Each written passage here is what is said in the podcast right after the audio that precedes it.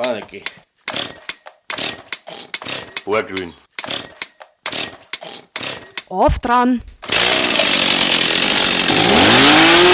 Auftrat. Das Vagabundenradio. Sie hören die Aufzeichnung des Vortrages von Professor Dr. Gerald Hütter Vielfalt im Lernen, Vielfalt im Leben, Potenzialentfaltung in Gemeinschaften.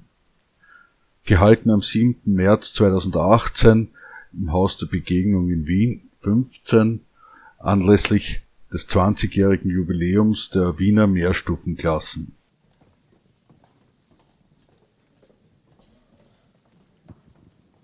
Vielen, vielen Dank, das war eine Rieseninspiration.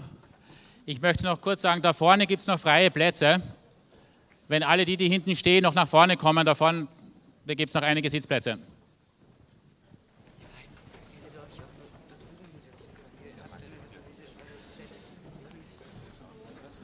Wir freuen uns jetzt bei 20 Jahren Geburtstag auf die Geburtstagsrede. Und Gerald Hütter, darf ich dich bitten?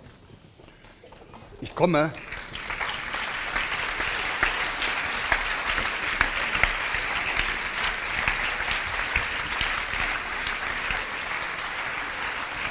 Vielen Dank. Ein, vielen Dank.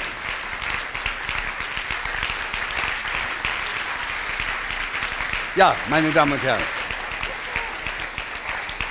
das ist natürlich jetzt eine ganz besondere Ehre. Wir verabschieden erstmal unsere politische Riege. Vielen Dank, dass Sie hier waren. Auch manchmal besser, die gehen vorher. Meine Damen und Herren, das ist, ich bin sehr beeindruckt und ich bin sehr dankbar, dass ich heute hier sein darf, weil es nicht so selbstverständlich ist, dass man immer wieder äh, Gelegenheit hat zu sehen, wie Lernprozesse gelingen. Und immer wieder bewegt mich dieselbe Frage, warum das, was so ganz offensichtlich funktioniert, nun einfach nicht überall so eingeführt wird. Ich möchte Sie erstmal beglückwünschen zu dem, was Sie da geschafft haben. 20 Jahre auch gegen, wie ich mir gut vorstellen kann, viele Widerstände anzurennen, ist nicht so einfach. Und dennoch brauchen wir solche Modelle, weil wir sonst aus diesen alten Mustern, wie wir Pädagogik verstehen, nicht herausfinden. Diese, diese Vorstellungen, was das Lernen überhaupt sei, die kommen ja eigentlich aus dem vorigen Jahrhundert, wenn man das etwas äh, genauer sich anschaut, jetzt mit den Augen eines Biologen oder eines Neurobiologen kommt man sehr schnell drauf, dass das, was wir bisher unter Lernen verstehen und was in den Schulen stattfindet, äh, irgendwas ganz Besonderes, also ein Sonderfall ist von etwas, was überall stattfindet. Äh, wir Menschen lernen immer zu und ständig. Und das Problem ist eigentlich eher, dass wir uns fragen müssen, wie wir es schaffen, dass wir das Richtige lernen. Und, und diese Lernfähigkeit ist auch nicht etwas, was man dadurch bekommt, dass man ein Hirn hat, wobei ich nicht sagen will, dass das nicht schlecht ist, wenn man eins hat. Aber, aber aus der biologischen Perspektive ist das viel interessanter, mal zu schauen, äh, was das Lernen denn nun tatsächlich bedeutet, wenn man es nicht betrachtet als eine Vorbereitung auf eine spätere Berufstätigkeit. Und dann stellt man fest, Lernen ist eine Grundeigenschaft des Lebendigen. Das ist nicht ein Privileg des Menschen dass er was lernen kann. Es ist viel schlimmer, alles, was nichts mehr lernen kann, ist tot. Und wir sehen Lernprozesse inzwischen bei Einzellern, also einzelne Zellen, so ein Pantoffeltierchen im Glas kann auch lernen. Wenn ich das oft genug von der einen Seite ärgere, dann kommt das da nicht mehr hin, dann schwimmt das dorthin. Erbsen, kürzlich habe ich eine Studie gelesen, Erbsen, also so, die so die wir essen, ne, die sich so hochwickeln, die wachsen immer zum Licht. Und natürlich kann man auch so einen verrückten Versuch machen, dass man hier eine Lampe anbringt und vor der Lampe ein Gebläse und immer zehn Minuten bevor man die Lampe anschaltet, schaltet man erstmal das Gebläse ein. Und dann lernt die Erbse zum Licht zu wachsen, weil dort das Gebläse herkommt. Und am Ende kann man das Gebläse einschalten und die Lampe nicht und dann wächst die Erbse zum Gebläse.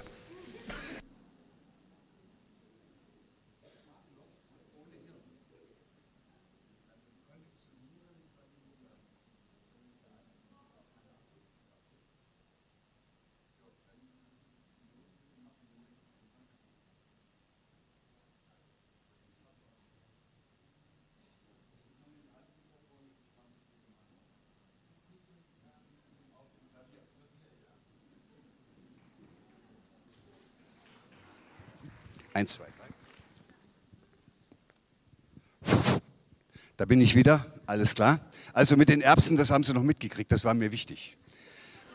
Weil, weil das erinnert mich ein bisschen an diese frühen Versuche, die ich vor vielen Jahren mal gemacht habe, wo wir rauskriegen wollten, wie das Lernen funktioniert.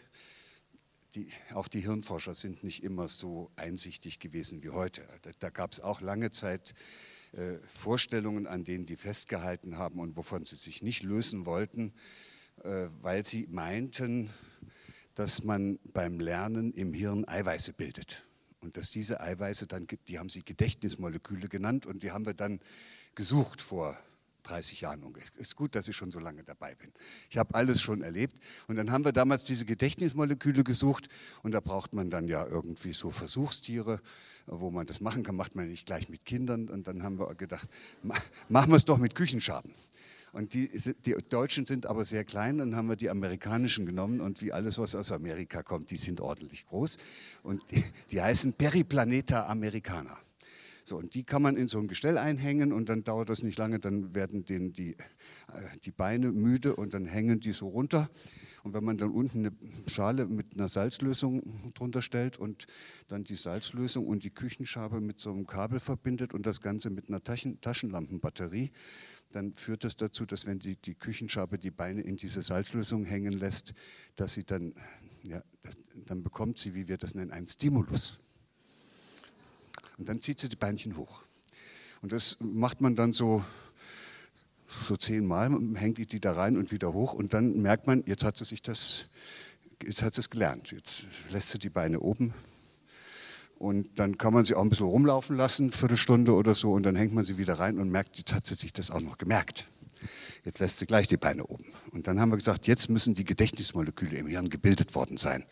Und dann haben wir das kleine Hirn der Küchenschabe rausgeholt und, äh, und dann mit allen Regeln der Kunst damals in den 70er, 80er Jahren diese, diese ganzen Moleküle aufgespalten. Gaschromatographisch und elektrophoretisch und weiß der Kuckuck. Also jedenfalls, wir haben nichts gefunden. Es hat lange gedauert. hat einen Haufen Geld gekostet. Wir haben keinen Unterschied gefunden zwischen Küchenschaben, die das gelernt hatten und solchen, die das nicht gelernt hatten. Und dann ist es manchmal eben gut, dass man clevere äh, junge Menschen um sich hat, die noch keine feste Vorstellung davon haben, wie die Gedächtnismoleküle im Hirn gebildet werden müssen. Und die nennen wir immer Hilfsassistenten. Und so einen hatten wir auch, der musste immer in den Keller gehen, die Küchenschaben holen, die dann in das Gestell. Und wenn wir dann mit dem Hirn weg waren, äh, hat er die dann wieder wegräumen müssen. Und das war nun so einer, der muss in so einer Schule gewesen sein.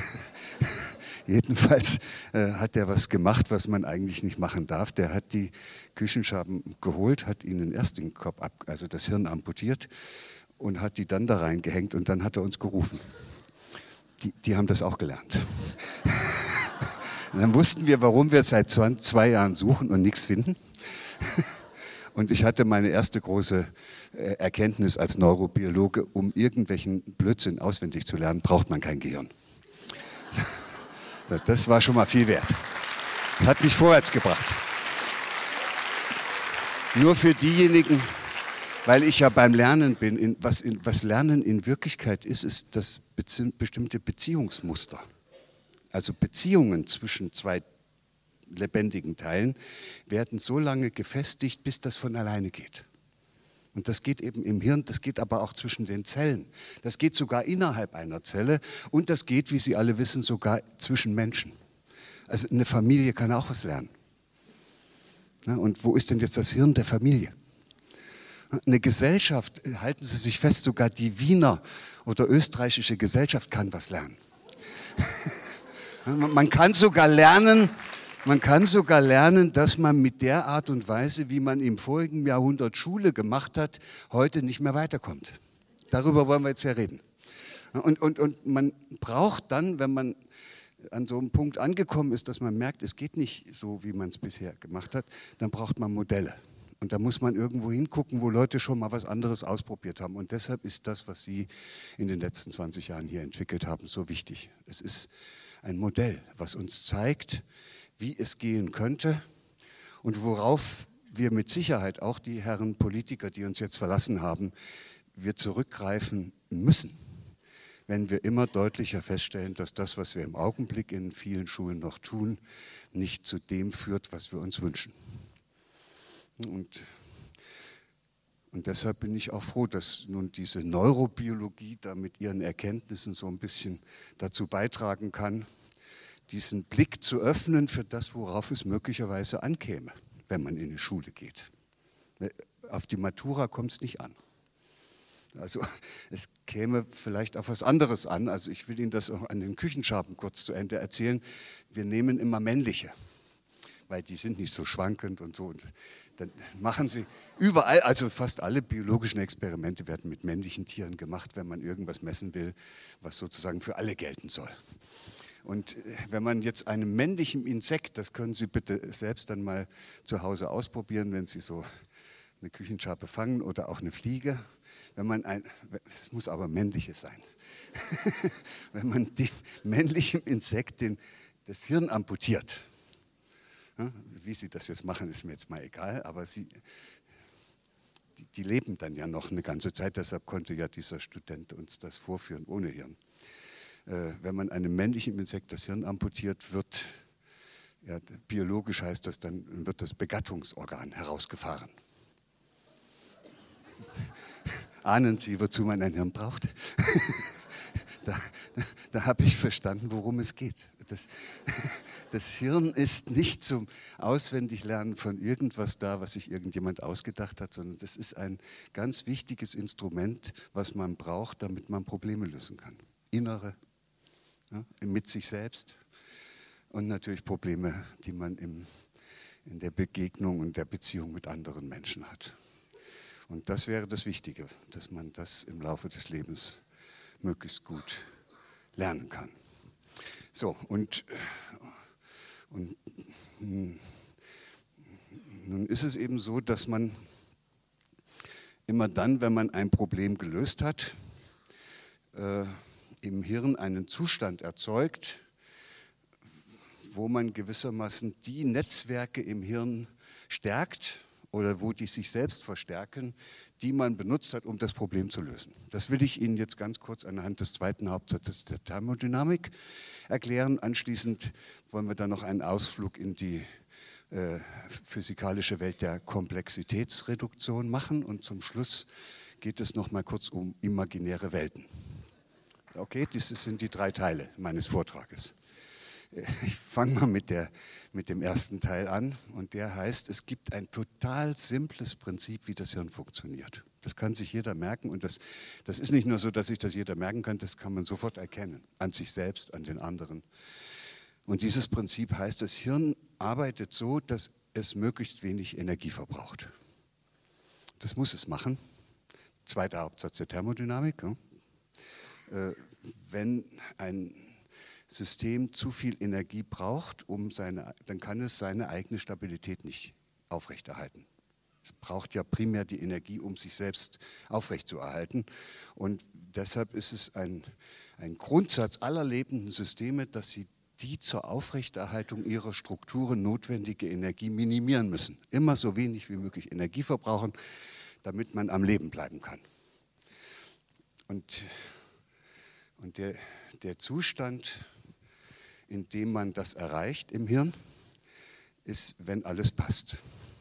Also wenn, wenn, wenn es vorne und hinten im Hirn passt, wenn im Hirn alles richtig gut zusammenpasst. Also wenn ich Erwartungen habe und das ist genau so, wie ich das erwarte und wenn ich äh, ältere Strukturen im Hirn habe, die da irgendwie sich melden und dann kann ich das auch mit dem verbinden, was ich im Augenblick erlebe. Wenn ich also rechts und links passt alles und denken, fühlen und handeln ist eine Einheit und, und dann habe ich noch äh, andere Menschen um mich herum, die, mit denen ich mich total verbunden fühle und wo alles passt und, und dann lebe ich auch noch in einem Land und in einer Stadt, wo alles passt und dann äh, ist es vielleicht auch sogar so, dass ich mit der Natur in so einem guten Einklang bin, dass alles wunderbar passt und dann auch noch gleich mit dem ganzen Kosmos und dann passt alles. Das, diesen Zustand nennt man Kohärenz. Und wenn man den erreicht hat, braucht man kaum noch Energie im Hirn. Da freut sich das Hirn sozusagen. Und, und auf den Zustand will es immer hin. Und Sie ahnen alle, wo das Problem steckt. Den erreicht man nur einmal im Leben, nämlich wenn man gestorben ist. Da passt alles. Und vorher, und das ist das Wesen des Lebens, ist alles immer so, dass es nicht passt. Und deshalb muss das Leben lernen, wie man es, wenn es jetzt schon wieder gestört ist und nicht so ist, wie es sein soll, wieder hinkriegt. Und das ist Lernen. Und deshalb lernen wir auf allen Ebenen. Und deshalb muss alles, was lebendig ist, lernen können, sonst würde es das gar nicht hinkriegen. Dass es in einer Welt, in der es ständig irgendwas gibt, was stört, weil da sind ja auch immer andere, die auch leben wollen, weil es in einer solchen Welt nicht möglich ist, diesen Zustand zu erreichen, in dem alles passt, so sehr wir uns das auch wünschen. Und, und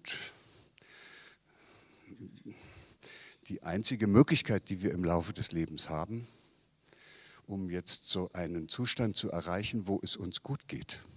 Also wir wären total glücklich, wenn alles passen könnte, aber das geht halt nicht. Und deshalb äh, können wir uns gegenseitig helfen, unser Leben so zu gestalten, dass jeder von uns die Erfahrung macht, dass es nicht so schlimm ist, wenn es mal nicht passt, weil wir es gemeinsam wieder hinkriegen, dass es passt. So, das haben Sie hier auf der Bühne gesehen. Es ist nicht so schlimm, wenn es nicht passt, wenn einer anders ist als die anderen, wenn man es gemeinsam hinkriegt, dass es doch wieder passt. Das ist Kohärenz. Dieser Zustand, wo es passt, ist Kohärenz und wenn es nicht passt, ist es inkohärent, dann ist es durcheinander und dann braucht es irrsinnig viel Energie. Und das wäre ja alles nicht so schlimm, wenn das Hirn nicht an, alleine schon, dadurch, dass es da ist, und sich selber erhalten muss, ungefähr 20 Prozent der Energie verbraucht, die der Körper bereitstellt. Also wenn ich mich jetzt hier hinlege, Augen zu, meditiere und nichts tue und nichts denke, gehen 20 Prozent der vom Körper bereitgestellten Energie ab ins Hirn, nur alleine um die Ionentransportprozesse, die dort oben ablaufen, aufrechtzuerhalten. Und jetzt können Sie sich vorstellen, weshalb das kein angenehmer Zustand ist, wenn ich dann die Augen aufmache anfange zu denken und gar ein Problem habe. Und noch schlimmer, wenn ich etwas ändern soll an dem, wie ich es bisher gemacht habe. Also ich versuche jetzt mit Ihnen eine Frage zu beantworten. Das ist meine Aufgabe als Wissenschaftler. Ich versuche Ihnen zu erklären, warum sich so ein irrsinnig gutes Modell, wie Sie es haben, nicht flächendeckend in ganz Österreich durchsetzt. Es gibt es gibt zu viele Menschen, die andere Vorstellungen haben, zu denen passt das überhaupt nicht, was sie da machen. Und, und nun ist es eben so, dass wir im Laufe des Lebens immer wieder versuchen, dass wenn es so unpassend geworden ist, wenn es inkohärent geworden ist, wollen wir das dann wieder kohärent machen. Das ist, und, und dabei lernen wir, wie das geht. Und und, und Sie ahnen schon, dass ich jetzt nochmal äh, sagen muss, man kann, man kann auch erstmal zufrieden sein, dass, es, dass man eine Lösung findet, wo es mal äh, eine Stunde lang passt. Also dem Hirn ist das nämlich egal. Dem Hirn ist es per se egal, ob man eine Lösung findet, die jetzt für den Rest des Lebens geht, oder ob das eine ist, die jetzt in den nächsten fünf Minuten erstmal reicht. Ich kann also, wenn mich einer richtig ärgert, kann ich das passend machen, indem ich dem eine auf die Rübe haue. Wenn ich ein Partnerschaftsproblem oder ein Problem mit meinem Chef habe, muss ich das nicht unbedingt lösen. Wäre schon schön, aber ich kann mir auch eine Flasche Schnaps reingießen. Dann weiß ich gar nicht mehr, dass ich verheiratet bin und dass ich einen Chef habe. Passt auch. Und da will ich hin. Ich möchte, dass Sie verstehen, dass wir im Laufe unseres Lebens eigentlich viel zu viel lernen und vieles lernen, was uns dann später am Bein klebt, wo wir nicht wieder rauskommen. Dass wir Dinge lernen, weil sie erstmal hilfreich sind und später merken wir, jetzt ist das wie, eine Kette, die uns da so festbindet. Und, und das hängt damit zusammen, dass immer dann, wenn man irgendwas, wie gesagt, ist egal was es ist, wir, Sie kennen die vielen Möglichkeiten, wie wir äh, sozusagen solche kohärenten Zustände ja dann auch anstreben. Also, dass es wieder passt. Also, man kann zum Beispiel so tun, als sei nichts. Und man kann Fernsehen anschalten. Oder wenn es nicht so passt, weil man sich so ein bisschen alleine fühlt, guckt man mal, was die Freunde auf Facebook machen. Oder wenn man irgendein Bedürfnis hat, was man jetzt gerade nicht so stillen kann, weil es passt ja nicht, irgendwas findet sich schon. Manchmal, die Männer gehen dann gern zum Fußball und die Frauen kaufen Schuhe. Alles wunderbare Strategien. Das Hirn ist zufrieden. Toll. Schuhe gekauft. Zum Fußball gegangen. Facebook gemacht. Ballerspiel gespielt. Das Blöde ist nur, dass immer dann, wenn es einem gelingt, einen Zustand der Inkohärenz im Hirn in einen Zustand der Kohärenz zu verwandeln und damit Energie zu sparen, ne, jetzt ist es ja wieder, passt ja wieder besser dann, dass dann im Mittelhirn, mit, Sie können sich es fast so vorstellen, mit der dann frei gewordenen Energie Nervenzellen aktiviert werden, die dann an ihren Fortsätzen Botenstoffe ausschütten. Die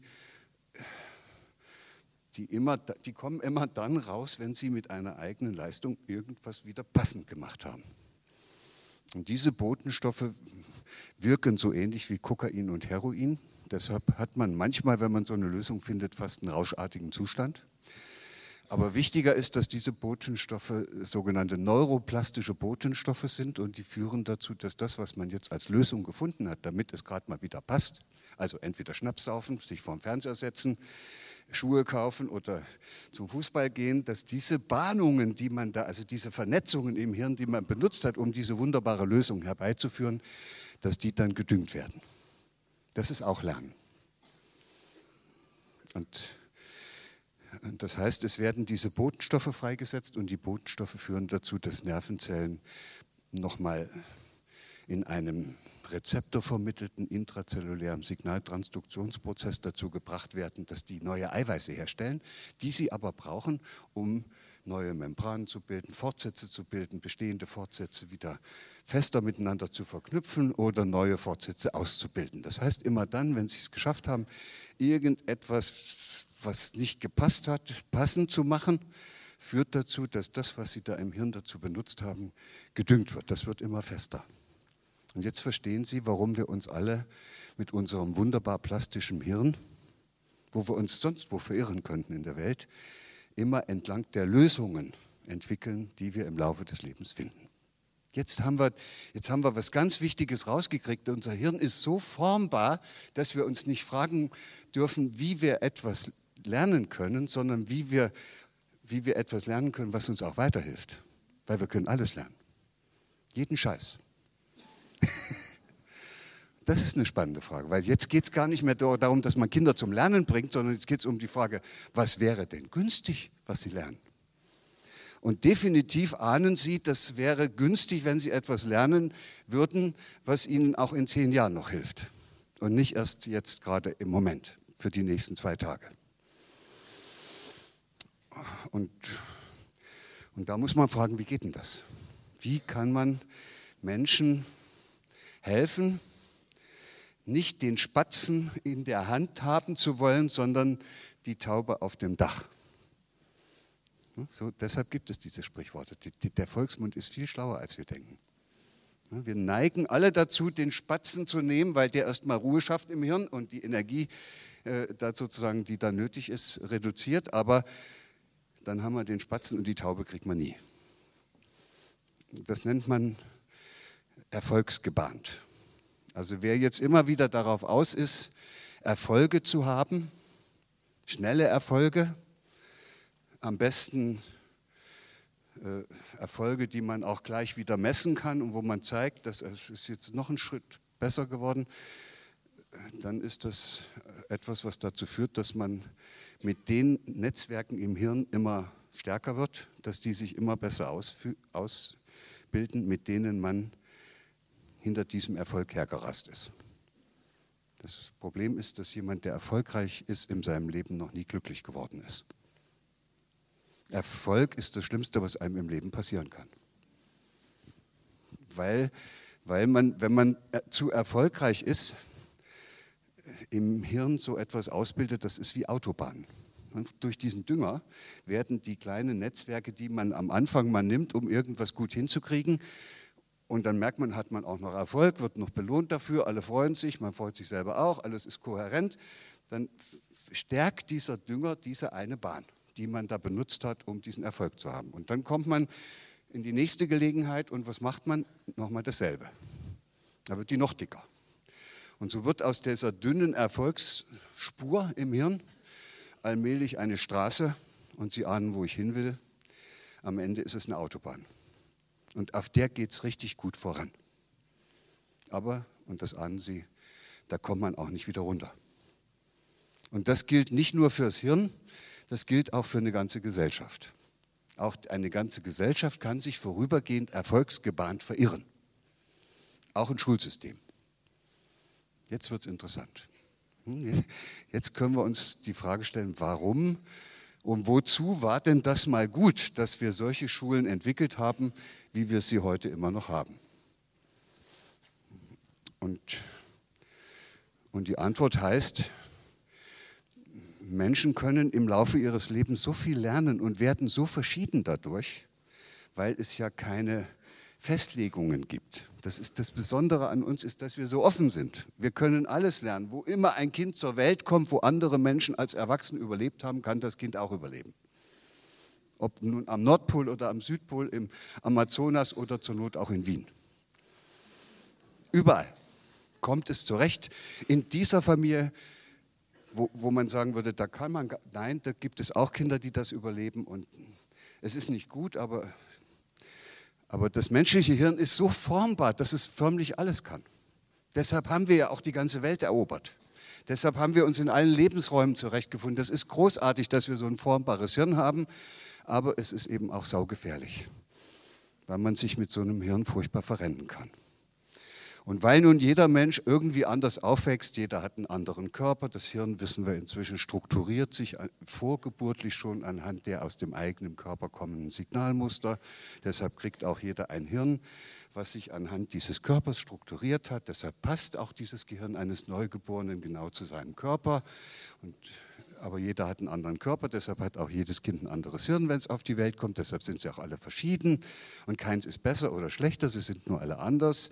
Und so wie sich das Hirn vorgeburtlich anhand der aus dem eigenen Körper kommenden Signalmuster strukturiert hat, so strukturiert es sich dann eben anhand der in der Beziehung zu anderen Menschen gemachten Erfahrungen mit Mama und Papa, mit der Herkunftsfamilie, im Kindergarten, mit den Peers, in der Stadt, wo es groß wird. Und am Ende hat es ein Hirn, hat jeder Mensch ein Hirn, was also irgendwie da reinpasst, wo er hergekommen ist. Und das, Sie dürfen nicht mehr davon ausgehen, dass das Hirn eines Wieners dem eines Göttingers gleicht.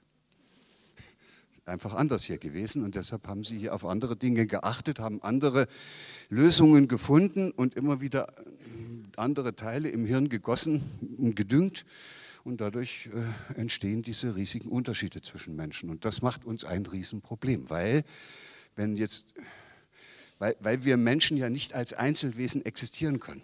Wir, wir, wir leben ja immer in Gemeinschaft. Und, und, und, und es kann überhaupt kein Mensch alleine irgendetwas lernen, wenn er nicht einen hat, der ihm zeigt, wie es geht. Sie, alles das, was Sie wissen, haben Sie von anderen gelernt. Also sprechen zum Beispiel. Sie können mir auch gar nicht zuhören. Keiner von Ihnen könnte Auto fahren, keiner könnte Rad fahren, im Computer bedienen. Das, ist, das haben Sie, Sie behaupten immer, Sie hätten sich das selbst beigebracht, aber in Wirklichkeit hat Ihnen das jemand gezeigt. Sogar laufen auf zwei Beinen kann kein Kind lernen, wenn es nicht irgendeinen Erwachsenen hat, der schon auf zwei Beinen läuft. Das ist der helle Wahnsinn. Und im Laufe der gesamten Menschheitsgeschichte, seit ungefähr 100.000 Jahren, lernen Menschen von anderen, wie etwas geht. Und die, das Erfolgsmodell, was wir da eingesetzt haben, wie wir das Lernen da organisieren, haben wir von den Primaten übernommen. Die Affen können das schon. Und das war richtig erfolgreich. Das heißt nämlich, wir bilden individualisierte Gemeinschaften. Als Einzelne geht es nicht, aber wir können eine Gemeinschaft bilden. Und wenn das einigermaßen klappt mit der Gemeinschaft, dann kann es passieren, dass einer was findet, was, für die, alle, was die anderen alle toll finden. Und dann machen es innerhalb kürzester Zeit alle nach. Ich weiß nicht, ob Sie das wissen, diese Affenexperimente, wo die Affen auf so eine Insel gesetzt haben und haben sie immer mit dreckigen Kartoffeln gefüttert.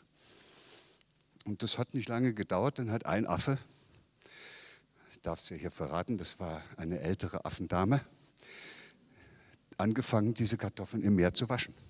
Das hat einen Tag gedauert und haben die alle ihre Kartoffeln gewaschen.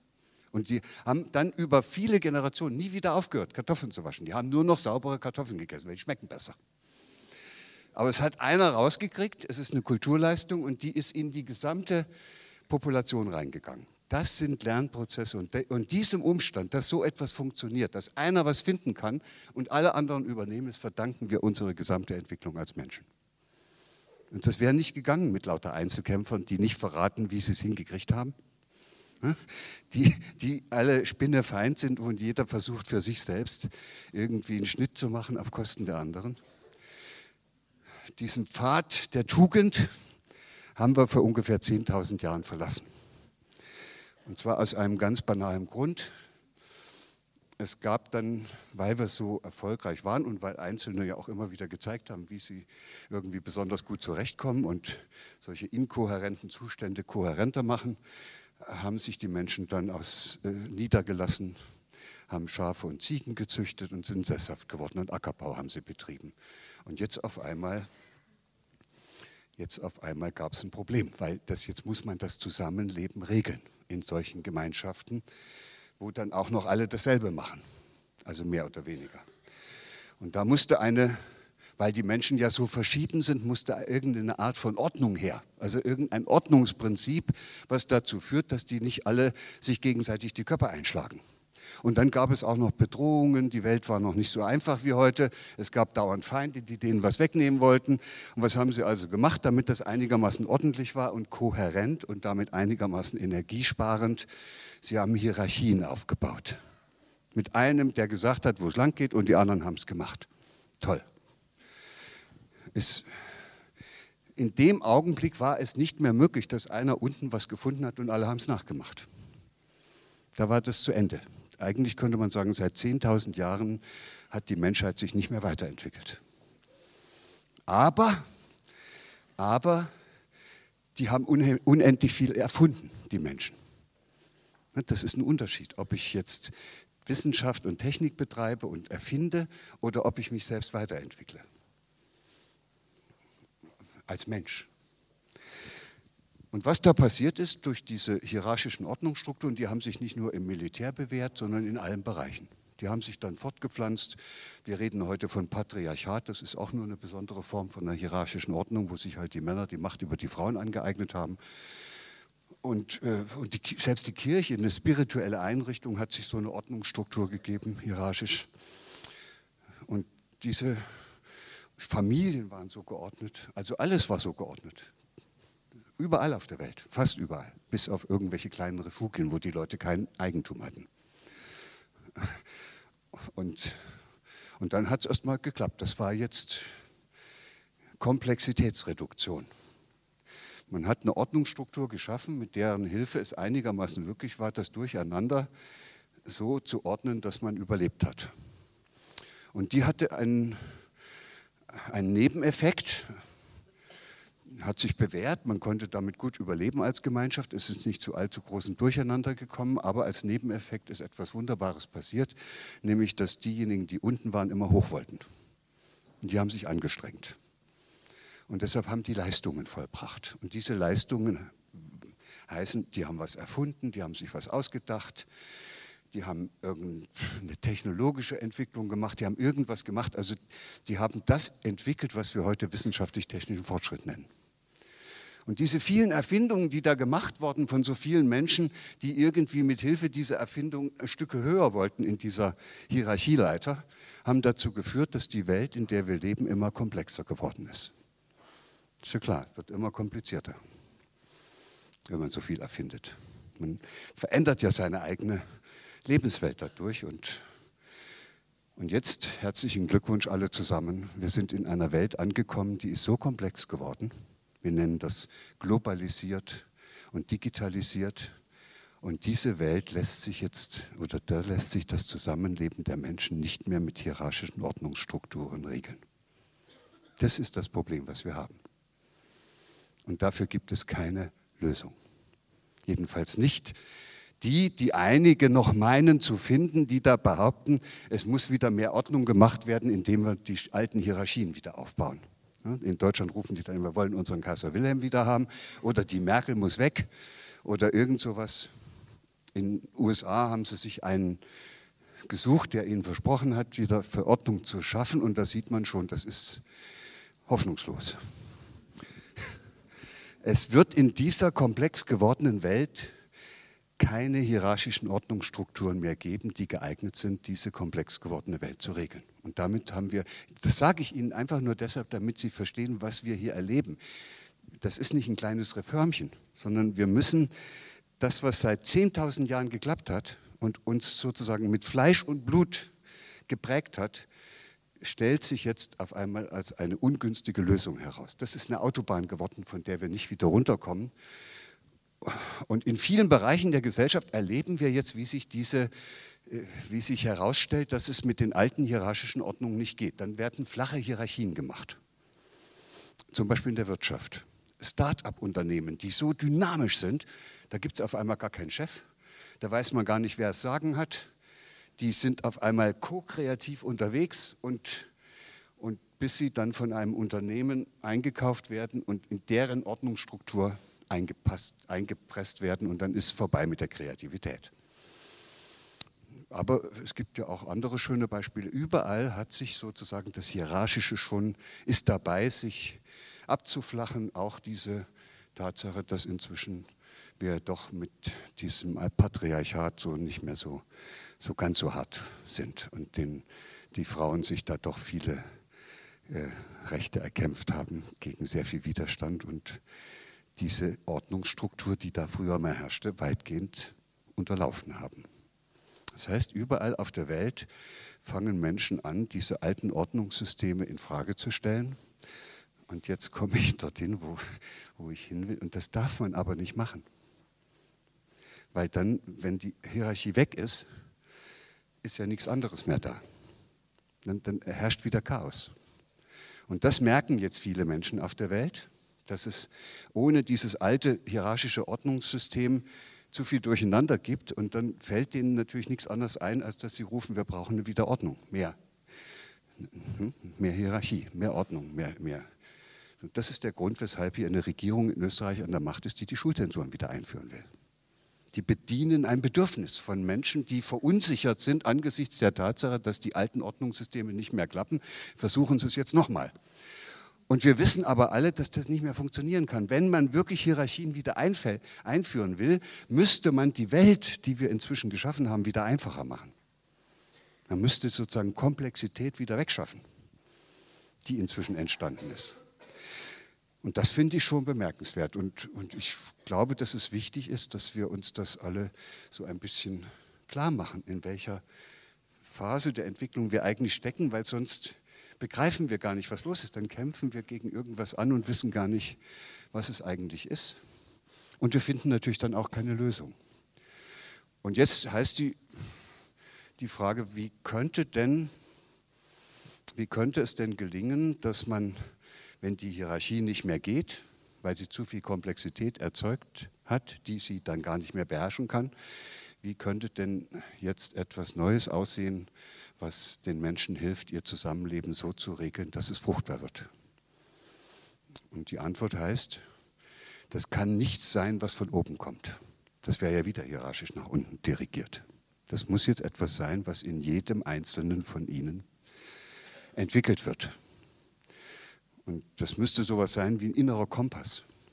Also ein eigenes inneres, ein eigener innerer Maßstab, nach dem Sie Ihr Leben gestalten.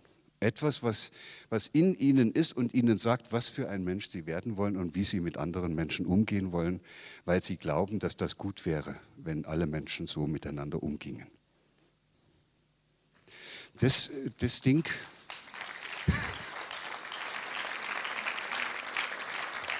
Das Ding, wonach wir hier suchen, heißt, heißt auf Deutsch Würde. Man müsste, man müsste noch mal Gelegenheit haben, sich seiner eigenen Würde bewusst zu werden. Man müsste sich fragen, was für einer man werden will. Nicht nur, damit man erfolgreich ist, sondern dass man auch einer ist, der zukunftsfähig ist, der auf dieses, der dieses Zusammenleben wieder so gestalten kann, dass es wieder fruchtbar wird, dass wirklich wieder individualisierte Gemeinschaften entstehen, in denen einer was weiß und die alle das im Nu umsetzen. Und dazu bräuchte man aber Menschen, die anfangen, sich ihrer eigenen Würde bewusst zu werden. Und jetzt bin ich an dem Thema, das geht nur, wenn wir auch unsere Kinder schon dabei begleiten und ihnen helfen, erstmal sowas wie ein Gefühl und dann eine Vorstellung und dann ein Bewusstsein ihrer eigenen Würde auszubilden. Das ist das Einzige, was die zukunftsfähig machen wird. Sonst werden das später wieder welche, die auf irgendeine Art und Weise nach einem Anführer suchen und nach einer hierarchischen Ordnung, in der sie natürlich möglichst ganz weit oben sitzen wollen, die sich aber für diese Welt nicht mehr eignet. Und und nun ist es glücklicherweise so, dass ja jedes Kind, Sie haben das auch mal irgendwann in sich gehabt, jedes Kind, was als Baby so auf die Welt kommt, hat ein Gefühl dafür, also ich nenne es mal so Empfinden, dafür, wie es richtig wäre. Wenn es das nicht hätte, würde es nicht brüllen, wenn es falsch behandelt wird. Also wenn die Mutter das Kind in die Ecke stellt und es nicht beachtet, äh, spürt das Kind, dass das nicht in Ordnung ist und meldet sich mit Brüllen. Und deshalb können wir erstmal hoffnungsfroh sagen, in uns ist so etwas angelegt wie ein Empfinden, wie Zusammenleben eigentlich sein müsste. Und damit kommen wir schon auf die Welt. Das ist schon mal ermutigend. Und wenn man dann als Kind noch Glück hat und in eine Welt hineinwächst, wo man von seinen nächsten erwachsenen Personen, mit denen man da groß wird, das Gefühl vermittelt bekommt, dass man wichtig und bedeutsam ist, dass man gesehen wird, dass man wertgeschätzt wird, dass einem was zugetraut wird, dass man, dass man so, wie man ist, richtig ist, dass man um seiner selbst willen bedeutsam ist, nur weil man da ist. Auf Deutsch heißt das, wenn man also dann spüren würde als Kind, dass man bedingungslos geliebt würde, dann wäre man sich seiner eigenen Bedeutung bewusst. Dann würde man sich selbst wichtig finden und dann hätte man eine Vorstellung von seiner eigenen Würde, die sich dann noch weiter verstärken könnte, wenn dann auch in den weiteren Bildungseinrichtungen immer wieder die Erfahrung gemacht werden kann, dass man jemand ist, dem, der wichtig ist, der irgendwie beitragen kann, der bedeutsam ist, auch wenn man eine Behinderung hat oder wie die anderen das nennen, auch wenn man aus einem anderen Land kommt gerade dadurch, dass man anders ist als die anderen, könnte man spüren, dass man ganz besonders viel Bedeutung besitzt für die anderen, weil das kennen die ja gerade nicht. Und wenn Kinder so aufwachsen, dass die immer wieder spüren, dass sie Bedeutung besitzen, dass sie wertvoll sind, dann entwickeln sie eine Vorstellung. Aus diesem anfänglichen Gefühl und Empfinden wird dann eine Vorstellung ihrer eigenen Würde. Sie merken jetzt, ich beschreibe diese Schulklasse. Das, und zwar auf einer Dimension, die in die Zukunft reicht. Dann entwickeln Kinder so eine Vorstellung von ihrer eigenen Würde und wenn die dann durch die Pubertät durchgehen, passiert dieses Wunder, dass die sich ihrer eigenen Würde bewusst werden. So, und jemand, der sich seiner eigenen Würde bewusst geworden ist, der verhält sich nicht mehr würdelos. Und jetzt wird es interessant. Der wird nicht einen anderen Menschen benutzen, um seine Absichten durchzusetzen das ist würdelos. Der geht als Mann nicht in ein Bordell, weil er gerade mal irgendeinen Trieb verspürt. Der benutzt andere Menschen nicht für seine Zwecke. Der kauft auch keine Produkte, von denen er weiß, dass die unter Bedingungen hergestellt sind, die würdelos sind. Das wäre einer, der einen inneren Kompass hat und der keine Führung von außen mehr braucht. Das wäre ein Mensch, der geeignet wäre, in einer demokratischen Gesellschaft Verantwortung für sich selbst und für diese Welt zu übernehmen.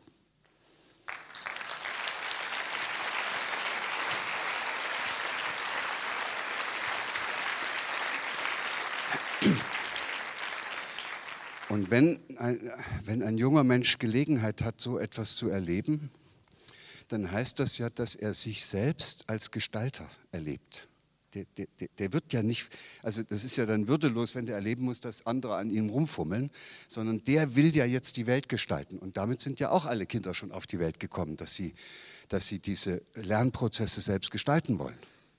Alles das, was man am Anfang des Lebens, bevor einem äh, bevor man zum Objekt der Absichten und Ziele anderer gemacht wurde, gelernt hat, hat man ja als Subjekt gelernt. Da war, ich habe doch mein Laufen selbst gelernt. Und ich habe das Sprechen selbst gelernt. Da war keiner da, der mir immer gesagt hat, wie ich das zu machen habe, nach Lehrplan. Und, und alle wichtigen Lernprozesse in den ersten zwei, drei Jahren machen Kinder von allein. Und zwar deshalb, weil sie an sich glauben, an, an ihre, man könnte sagen, sie, weil sie so eine, so eine Ahnung von dem haben, was ihre Würde ist und weil sie Subjekte sind und weil sie sich als Subjekte ihres eigenen Lernprozesses und damit der Gestaltung ihres Lebens auch erfahren. Und, und das, wenn das so weitergehen könnte, würde die Lernlust und die Begeisterung am Entdecken und am Gestalten niemals aufhören. Dann wird es so weitergehen, wie das in den ersten drei Lebensjahren war.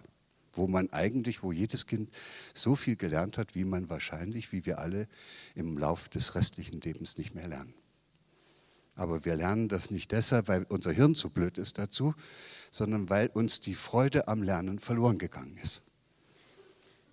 Und diese Freude am Lernen geht eben automatisch verloren, wenn man würdelos behandelt wird oder noch schöner und deutlicher ausgedrückt, wenn man von anderen zum Objekt von deren Absichten, Zielen, Bewertungen, Maßstäben, Belehrungen, Unterricht, Maßnahmen und Anordnungen gemacht wird. Immer wenn das passiert, wenn, wenn man als Kind, das können Sie sich alle gar nicht mehr so richtig daran erinnern, weil Sie haben es ja einigermaßen überstanden, aber als das damals das erste Mal passiert ist, als Sie merkten, dass jemand an Ihnen rummacht und Sie nicht mehr selbst entdecken durften, sondern jemand hat Ihnen gesagt, was Sie jetzt zu tun haben und das tut unheimlich weh.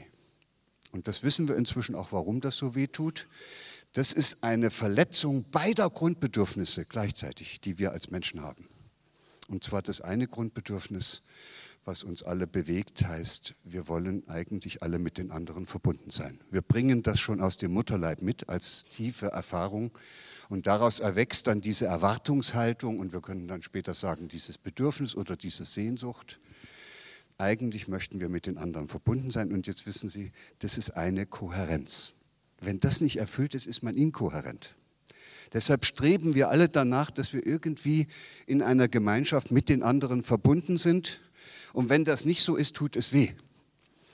Und gleichzeitig haben wir aber auch in der ganzen Zeit, bis wir, bis wir dann so auf die Welt gekommen sind und dann ja meistens auch noch eine Zeit danach, gemerkt, wie wir täglich ein kleines Stück über uns hinauswachsen können. Wie wir eine, eine Kompetenz nach der anderen uns aneignen, wie wir sozusagen immer autonomer auch werden und immer mehr der Gestalter unseres eigenen Lebens werden können. Und das ist das zweite große Grundbedürfnis. Und wenn ein Mensch erleben muss, dass er wie ein Objekt behandelt wird, und jetzt sage ich nochmal in Klammern, und das ist das Grundmerkmal jeder hierarchisch strukturierten Gesellschaft, wenn ein Mensch merkt, dass er als Objekt behandelt wird, hat er ein Riesenproblem. Dann werden seine beiden Grundbedürfnisse gleichzeitig verletzt. Es kommt im Hirn wahrscheinlich zur größten Inkohärenz, die man sich überhaupt vorstellen kann. Und dafür muss das Kind eine Lösung finden. Und zwar möglichst schnell, sonst ist das nicht zu überleben. Und deshalb ist es so schön, dass wir so ein lernfähiges Hirn haben. Wir haben alle eine Lösung gefunden, aber sie war nicht gut. Zwei Grundlösungen gibt es dann. Die eine ist die, die wir im Augenblick gesellschaftlich in Ordnung finden. Man macht dann einfach den anderen auch zum Objekt. Der macht einem deutlich, man soll sich jetzt die Schuhe zubinden oder dieses oder jenes machen und dann bückt man sich und denkt erst und später sagt man es auch, blöde Mama. So früh geht das los. Mama macht mich zum Objekt einer Anordnung, ich löse das Problem, was ich habe, dadurch, dass ich Mama zum Objekt einer Bewertung mache. Dann sind Kinder, die das gelernt haben, in unserer Kultur in unserer hierarchischen Ordnungskultur angekommen. Und manche, manche lernen dann nicht nur das zu sagen, sondern die, die machen das auch. Es gibt viele äh, Kinder, die sehr gut lernen, wie sie ihre Mama und ihren Papa als Objekte ihrer Absichten und Ziele benutzen. Und manche lernen auch auf dem Spielplatz und im Kindergarten, wie sie da andere Kinder für ihre Zwecke wie Objekte vor ihren Karren spannen. Und diejenigen, die das dann in der Schule auch noch am besten gelernt haben, kommen dann auf die Universitäten und werden unsere Führungskräfte in der Wirtschaft und in der Politik. Und das Schlimme ist, das sind eigentlich doch bedürftige Menschen. Wenn die irgendwie in ihrem Leben ganz am Anfang mal bedingungslos geliebt worden wären und wenn die gespürt hätten, dass sie Subjekt sein dürfen und nicht die Erwartungen von anderen erfüllen müssen, dann hätten die ein Gefühl für ihre eigene Bedeutung bekommen. Und dann hätten sie sich nicht das ganze Leben lang anstrengen müssen, um endlich bedeutsam zu werden, um endlich von anderen gesehen zu werden, um endlich Anerkennung bei anderen zu finden. Und deshalb sind all diejenigen, die sich so um diese ersten Plätze in den Hierarchien bemühen, diejenigen, die die größten Defizite haben in ihrer eigenen Seele.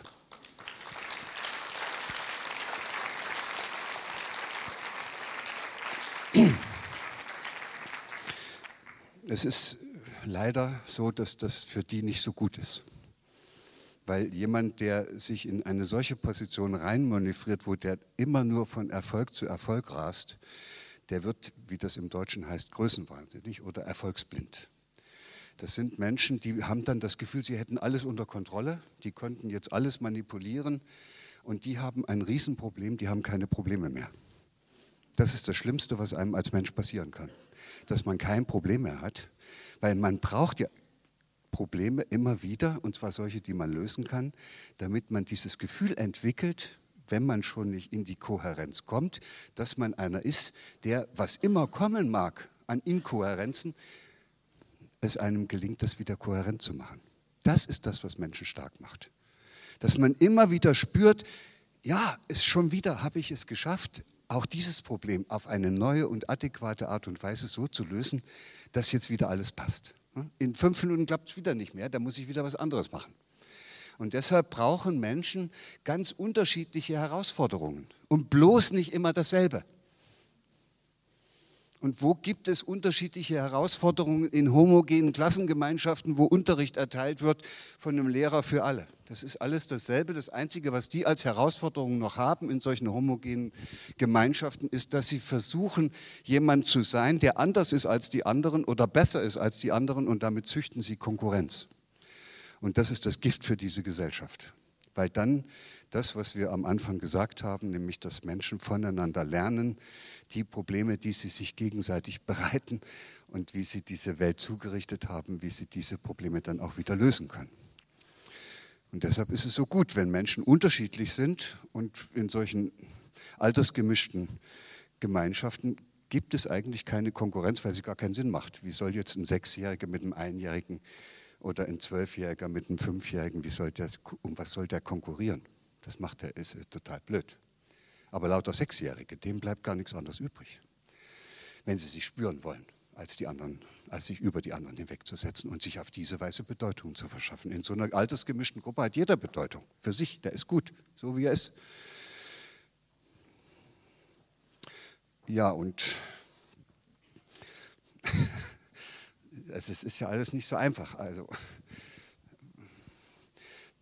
es gibt dann noch leider diese andere zweite Möglichkeit, wie man als Kind auf diese Verletzung reagieren kann, dass man spürt, man darf nicht mehr der sein, der man eigentlich ist. Man ist nicht mehr gewünscht als einer, der die Welt entdeckt und, und irgendwas gestaltet, sondern dem wird jetzt gesagt, was er zu entdecken und zu gestalten hat oder was er zu lernen hat. Also wenn man dann als Objekt sich erlebt, dann gibt es noch eine zweite Lösung, die wird dann häufig von denjenigen gefunden, die es nicht fertigbringen, ihre Mama dann auch zum Objekt zu machen. Und die machen sich selbst zum Objekt. Die sagen dann, ja, ich bin blöd. Ich bin nicht liebenswert. Ich kann kein Mathe. Für, für Sport bin ich unbegabt. Ich kann nicht singen. Ich bin nicht schön genug. Ich bin nicht liebenswert. Da gibt es ganz viele Möglichkeiten. Wenn man sich das erstmal eingeredet hat und sich das im Hirn als Lösung reingetan hat, dann kann einer kommen und sagen, du siehst aber blöd aus. Und dann sagt man, ja, ich weiß, ich bin hässlich. Und, oder, oder, du bist aber behindert und sagt man, ja klar, bin ich behindert. Und da ahnen sie, das ist ja noch furchtbarer. Das ist ja jetzt so, dass ein Mensch, der zu sowas gezwungen wird, der, der gezwungen wird, so eine bescheuerte Lösung zu finden, damit einigermaßen wieder Ruhe in der Birne ist, das ist ja dann einer, der, der sich selbst förmlich verletzt. Der, der macht sich ja selber schlecht. Und dann ist das zwangsläufig so, dann kann man sich auch selber nicht mehr leiden. Und jemandem, dem das passiert ist, ist dann jemand, der mit sich selbst nicht einig ist und der sich selbst nicht mag und der mag auch keine anderen der kommt auch mit anderen Leuten nicht zurecht. Das ist auch keine gute Lösung. Auch davon gibt es genug und viele werden daran krank. Ja, und jetzt, und jetzt sehen wir die Lösung hier, wie es anders gehen könnte. Und es reicht uns immer noch nicht. Und deshalb lege ich jetzt noch eine Kohle oben drauf. Das wird heute nicht so ganz lustig, aber es wird erhellend. Wir haben im Augenblick eine Stufe erreicht, wo nicht nur die Hierarchien alle nicht mehr funktionieren. Wir haben auch eine Stufe der Entwicklung erreicht, wo unsere technologischen Entwicklungen so weit gegangen sind, dass alles das, was Menschen mehr oder weniger mechanisch ausführen, also Tätigkeiten, die sie verrichten, die man genauso gut auch programmieren kann, diese Tätigkeiten werden in den nächsten 20 Jahren aber wirklich mit einer affenartigen Geschwindigkeit von Robotern, von Robotern und Automaten übernommen. Und mit einer Geschwindigkeit, wie wir sie nicht für möglich gehalten haben. Ich weiß nicht, ich will das jetzt nicht ausprobieren, aber ich hätte es nicht für möglich gehalten vor drei Jahren, dass es irgendwann mal selbstfahrende Autos gibt. Und das ist eine, eigentlich schon eine hochkomplizierte Tätigkeit. Ich hätte es nicht für möglich gehalten, dass es, dass es Pflegeroboter gibt, die eingesetzt werden können, um diese ganzen Pflegearbeiten im Altersheim zu machen mit den älteren Menschen. Und da rede ich nur von, von diesen wenigen Beispielen, die jetzt schon bekannt werden. Wir können getrost davon ausgehen, dass alle Tätigkeiten, die Menschen verrichten, die man aufschreiben kann, was da alles dazugehört, wo es also eine Art Arbeitsplan gibt. Das und das und das hast du zu tun. Wenn sich das aufschreiben lässt, dann kann das auch ein Roboter. Das heißt, all diejenigen Menschen, die Tätigkeiten lustlos verrichten, weil sie das nur tun, weil sie dafür bezahlt werden, die also Lohnempfänger sind, die ihre Tätigkeit verrichten, weil sie meinen, damit Geld verdienen zu müssen, und die da keine Freude an dem haben, was sie tun, werden in Zukunft arbeitslos. Ich sage es jetzt mal so hart, wie es ist. Sie, sie glauben es sowieso nicht, aber sie werden es noch erleben. Sie sind sogar jünger als ich, sie werden es mit einer größeren Wahrscheinlichkeit erleben. Das heißt, wenn, wenn ich zum Beispiel einen Gärtner nehme und der ist ein begeisterter Gärtner und der mag seine Blumen und der mag seine Beete, oder, den kann kein Roboter dieser Welt ersetzen. Wenn ich aber einen Gärtner habe, der sich diesen Laubbläser aufhockt, auf seine Vorschriften guckt und danach guckt, wann er mit Laub zu blasen hat und diesen Laub, das kann jeder Roboter. Den brauchen wir nicht mehr.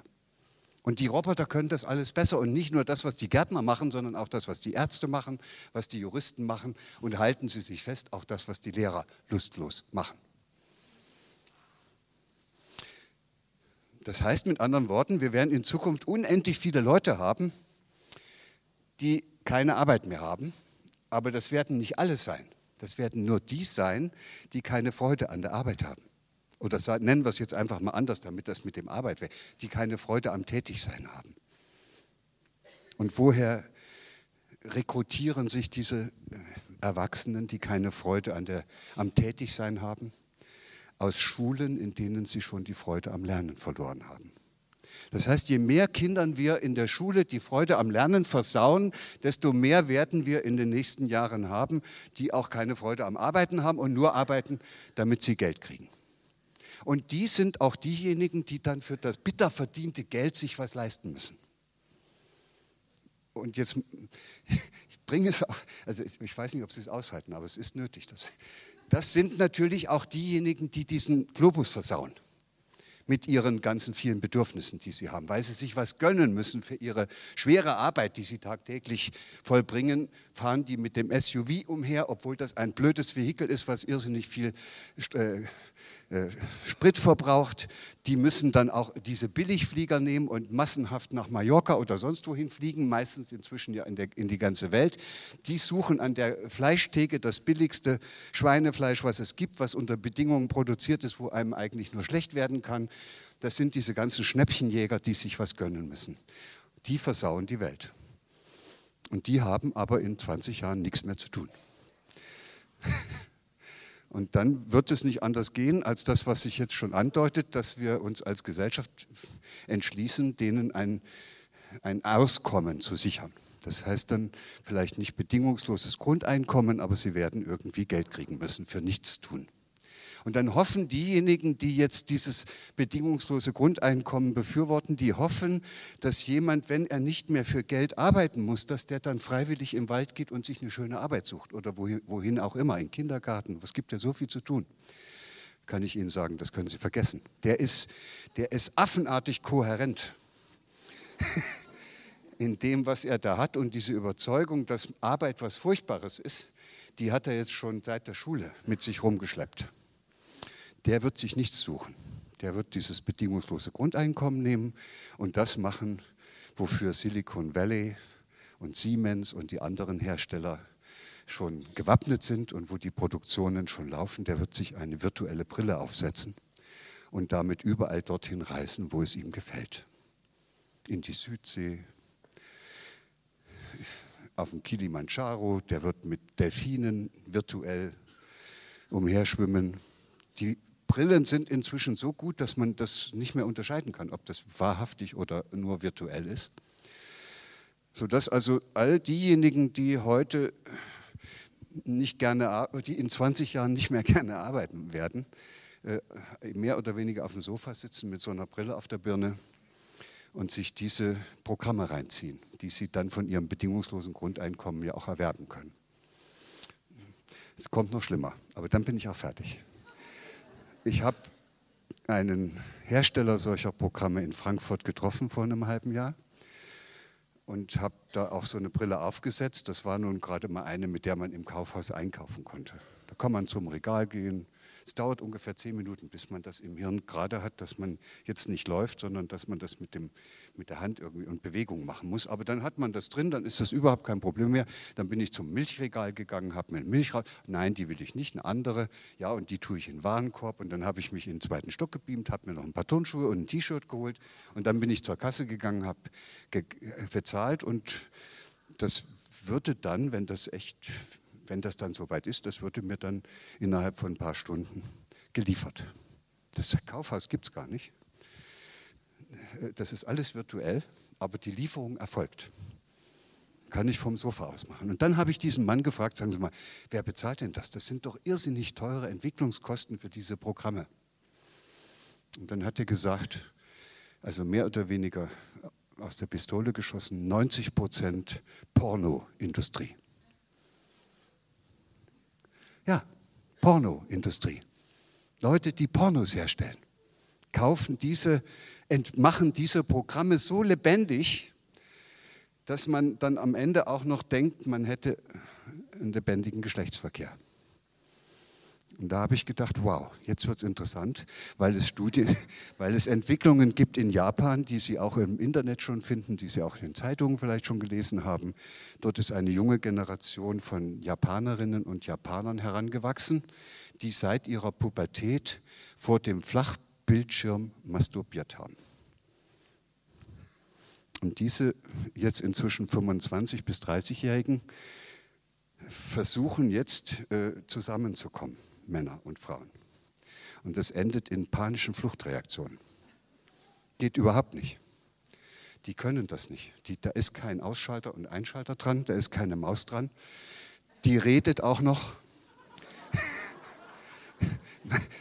Also die kommen nicht so weit, dass die sich überhaupt nur entkleiden, da sind die schon auseinander. Und da ist jetzt ein Berufszweig natürlich entstanden da drüben. Das sind sozusagen sexuelle Wiederbeleber.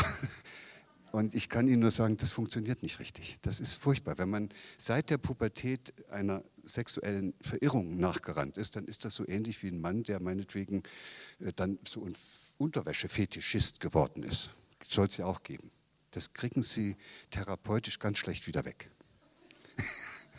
Das heißt, diese Leute, denen wir heute in der Schule die Freude am Lernen versauen, jetzt mache ich das, den Sack zu, werden zu denen gehören, die dann auf der Couch sitzen, keinen Schaden mehr in der Welt anrichten und sich auch nicht mehr fortpflanzen. So. Und Das ist natürlich ein gigantischer Selektions... Ich bin am Anfang erschrocken, als ich das zu Ende gedacht habe, aber es lohnt sich schon, das zu Ende zu denken, weil es einem deutlich macht, es ist allerhöchste Zeit. Es ist allerhöchste Zeit, dass wir anfangen aufzuwachen. Sonst passiert das auch wirklich so. Weil wir haben ja ein lernfähiges Hirn. Und wir können etwas, was, was Tiere nicht können. Wir können uns Zukunft vorstellen. Jetzt komme ich zum letzten Höhepunkt meines Vortrages. Die Physiker haben in den letzten Jahren etwas herausgefunden, was so revolutionär ist, dass es noch überhaupt keiner weiß. Das, seit Aristoteles glauben die Wissenschaftler, die, von den Physikern sowieso, dass es nur zwei Dinge gibt auf der Welt. Entweder etwas, was existiert oder etwas, was nicht existiert. Tertium non datur. Ein drittes gäbe es nicht, so heißt es. Und daran glauben die auch. Entweder das ist da oder es ist nicht da. Und jetzt kommen die Physiker und sagen, es gibt etwas Drittes. Und das ist das, was man sich vorstellen kann. Das Imaginierte das, das Vorgestellte, das Gedachte. Und dann sagen die, das ist genauso real wie das Reale. Und machen das fest an Berechnungen, die können das regelrecht vorausberechnen. Und das, am besten habe ich es verstanden, als die mir erklärt haben, man kann so Eisen, biegsame Eisenstäbe, elastische Stahlstäbe kann man nehmen und die sind ja gerade. Und dann kann man draufdrücken und wenn man mit einer bestimmten Kraft da draufdrückt, machen die so eine Biegung, wie ein Flitzebogen. Und wenn man da wieder aufhört, machen sie nicht die Biegung. Und diese ganze Biegung ist in dem Stab angelegt. Die ist da. Und wenn die Kraft kommt, verbiegt er sich. Und das ist, eine, das ist das Potenzial. Das ist das, was noch nicht da ist, aber trotzdem drin ist. Und jetzt wissen Sie, worüber ich rede. Wir Menschen haben die Möglichkeit, uns etwas vorzustellen, wie es werden soll, und das dann auch umzusetzen. Und im Grunde genommen, wenn wir uns die Welt angucken, wie sie ist, haben wir das das ganze Leben lang und schon seit allen Generationen immer so gemacht. Die Welt, die wir heute haben, ist eine Welt, die wir nach unseren Vorstellungen entwickelt haben, aber es ist eine Welt, die seit 10.000 Jahren von uns entwickelt worden ist, aus der, aus, der, aus der Not heraus, dass wir zu Objekten gemacht worden sind in solchen hierarchischen Herrschaftsstrukturen. Und deshalb ist diese Welt auch so verrückt. Und was wir uns jetzt gemeinsam angesichts solcher, solcher Erfahrungen, die wir mit solchen Schulen machen, überlegen können, ist, wir können uns vorstellen, wie Schule eigentlich sein müsste. Und natürlich können wir diese, diesen Traum oder diese Vorstellung wahr werden lassen. Hm? Nur dazu müssten wir es auch wollen. Wenn wir es wollten, könnten wir es schon. Und was hindert uns, es richtig zu wollen? Wir sind selbst, wir sind selbst Objekte dieses Denkens geworden. Wir glauben, dass wir die Welt nicht verändern können.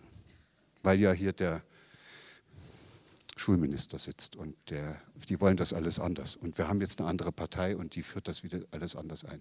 Ich sage Ihnen, das ist alles Quark. Sie können losgehen und können sofort alles anders machen. Sie könnten ab sofort, jeder von Ihnen kann ab sofort für sich selbst festhalten und sich auch vornehmen, wenn er das will, dass er keinen anderen Menschen mehr zum Objekt machen will. Ab sofort.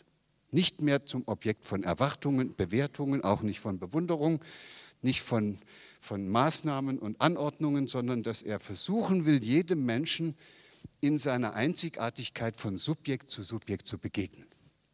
Ja, und dann kommt was Wunderbares raus, nämlich das, was wir in dieser Akademie, die ich da gegründet habe, Akademie für Potenzialentfaltung, als Leitsatz oben drüber stehen haben. Und der heißt, solange Menschen sich gegenseitig zu Objekten machen, also zu Objekten ihrer Absichten, Ziele und, und, ist, keine, ist, ist, ist, ist Potenzialentfaltung unmöglich.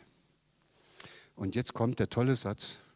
Sobald Menschen aber anfangen, einander als Subjekte zu begegnen, mit Wertschätzung und in Würde, Sobald Menschen anfangen, einander in ihrer Subjekthaftigkeit, nicht mehr als Objekte, sondern wirklich zu begegnen, ist die Entfaltung der in diesen Menschen angelegten Potenziale und auch der in diesen Gemeinschaften, wo das passiert, angelegten Potenziale unvermeidbar. Das ist der normale Prozess. Potenzialentfaltung ist der normale Prozess. Wir haben überhaupt gar keine Ahnung, was wir sein könnten, weil wir im Augenblick immer noch in Strukturen herumwurschteln, die uns eine Zeit lang geholfen haben, Komplexitätsreduktion in menschlichen Gemeinschaften handhabbar zu machen, die dazu geführt haben, dass das einigermaßen kohärent war, was wir da getrieben haben, und die jetzt aber nicht mehr funktionieren. Und deshalb brauchen wir jetzt eine neue Ordnungsstruktur. Und die kann nur aus jedem Selbst heraus entwickelt werden. Und es ist unsere heilige Pflicht, unseren Kindern, die in diese zukünftige Welt hineinwachsen, diese diese Chance zu geben, sich als Gestalter dieses Lebens zu erleben, sich in ihrer eigenen Subjekthaftigkeit zu erfahren, selbst Entdecker und gemeinsam mit anderen Gestalter zu sein. Und wenn wir das wollen, dann geht das auch. Da muss man nicht warten, bis einer kommt, der einem das erlaubt, weil das kann jeder in jedem Augenblick, hier ab sofort. Und wenn das sehr viele machen, dann, äh, dann kommen diejenigen in immer größere Nöte, die das anders machen wollen. Und im Grunde genommen macht das ja auch nichts, wenn die weiter in ihren Hierarchien herumwurschteln. Das macht nicht froh. Aber es macht jeden Menschen froh, wenn er plötzlich merkt, dass er ein Leben führt, was dem entspricht, was er eigentlich führen möchte. Und wenn er sich dann auf den Weg macht und sein Leben so gestaltet, dass es dem entspricht, was er auch wirklich sein will. Wenn er endlich anfängt, sich seiner eigenen Würde bewusst zu werden. Und dabei können wir uns gegenseitig helfen. Und das macht sogar riesigen Spaß. Und diese neue Welt, die, die findet nicht dann statt, wenn wir dort angekommen sind sondern man ist in dieser anderen Welt, wenn man den ersten Schritt dorthin getan hat. Deshalb brauchen wir gar nicht zu warten, bis das alles erledigt ist. Wir brauchen nur jeder von Ihnen anzufangen. Einfach das auszuprobieren, was da eigentlich rauskommt, wenn man den anderen einfach richtig mal nett anlächelt. Wenn man, wenn man ihm zeigt, dass man ihn so wie er es mag und dass das okay ist und dass das vor allen Dingen toll ist, dass er anders ist. Ich, das wäre doch furchtbar, wenn wir alle gleich wären dann könnten wir überhaupt nichts mehr voneinander lernen. Und deshalb machen Sie bitte so weiter. Entwickeln Sie diese Modelle weiter. Lassen Sie sich nicht entmutigen. Das, was Sie mit diesen Schulen hier gemacht haben und was die vorhin hier vorgeführt haben, das ist die Zukunft. Das ist das Modell, wie Schule in Zukunft aussehen wird. Ob da welche jetzt noch 10 oder 15 Jahre versuchen, auf ihren absterbenden Ast weiter herumzumachen, das ist eigentlich egal die Kinder, die, die heute durch diese Schulsysteme laufen, lernen Dinge, von denen keiner der Erwachsenen, weder Sie, wie wir alle hier sitzen, noch diejenigen, die diese Lehrpläne machen, sagen kann, ob das in 20 Jahren irgendwo noch eine Relevanz besitzt. Es ist nur eine Quälerei. Und deshalb geht es um nichts weiter, als diese Kinder stark zu machen und dazu und alles dafür zu tun, dass in unseren Schulen kein Kind mehr seine Freude am Lernen verliert. Und das geht in Schule nur dann, wenn es dort sehr viele Menschen gibt, die sich ihrer eigenen Würde bewusst werden und nicht mehr Kinder als Objekte ihrer Belehrungen, Bewertungen, Absichten und Ziele benutzen. Deshalb habe ich ein Buch geschrieben, das heißt Würde. Das ist vor ein paar, paar Tagen rausgekommen. Und ich habe mit der Akademie eine Initiative gestartet, die heißt Würdekompass. Und äh, diese Initiative dient dazu, dass in möglichst vielen Städten und Gemeinden und Stadtteilen Gruppen von Menschen zusammenfinden, die sich gegenseitig darin stärken, dieses, diese Frage des, der Würde sozusagen ins Bewusstsein zu heben. Dass das endlich ein Thema wird, worüber Menschen anfangen zu reden. Ob das, was sie da treiben, eigentlich mit ihrer Würde vereinbar ist. Und die dann natürlich auch dazu beitragen, Orte und Einrichtungen zu besuchen, wo ihnen zugetragen worden ist, dass es dort nicht so sehr würdevoll zugeht. Und diese Gruppen würden dann den Leitern dieser Einrichtungen anbieten, dass sie sie dabei unterstützen könnten, wenn sie das wollten, diese würdelosen Zustände abzustellen. Das ist alles auf einer Webseite zu finden, die heißt www.würdekompass.de. Diese Gruppen heißen Würdekompass-Gruppen und es ist auf dieser Webseite auch ein Aufruf. Und da bin ich irrsinnig erstaunt über das, was da passiert. Das ist ein Aufruf, den, wenn Sie den, wenn Sie den aufschlagen, da können Sie sich eintragen. Und da ist so ein Zählwerk dran. Und das macht richtig Spaß, das anzugucken, wie es da tickt.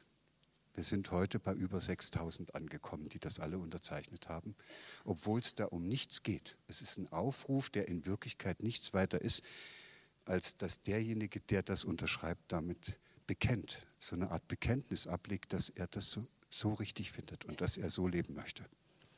6000 sind wir, 100.000 möchte ich gern. Und ich hätte es auch gern, dass äh, sich aus Ihrem Kreis heraus Menschen finden, die sagen, ich würde gerne ich möchte gerne mit anderen gemeinsam dieses Thema Würde in die Schulen tragen.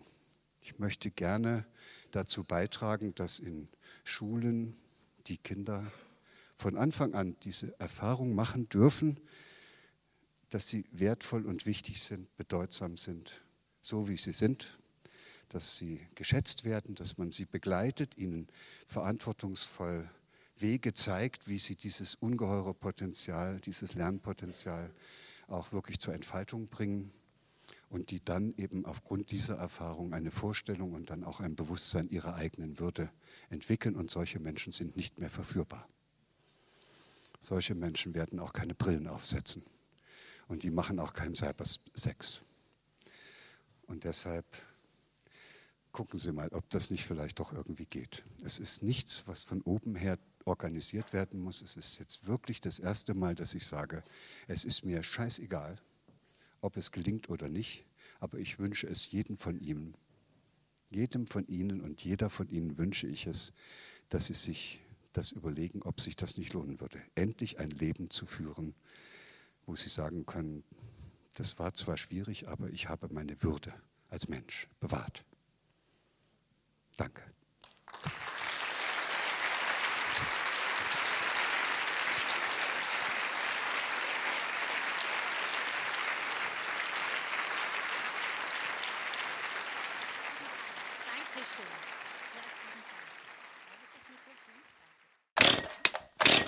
Kaneki. Ohrgrün. Auf dran. Auftrat. Das Vagabundenradio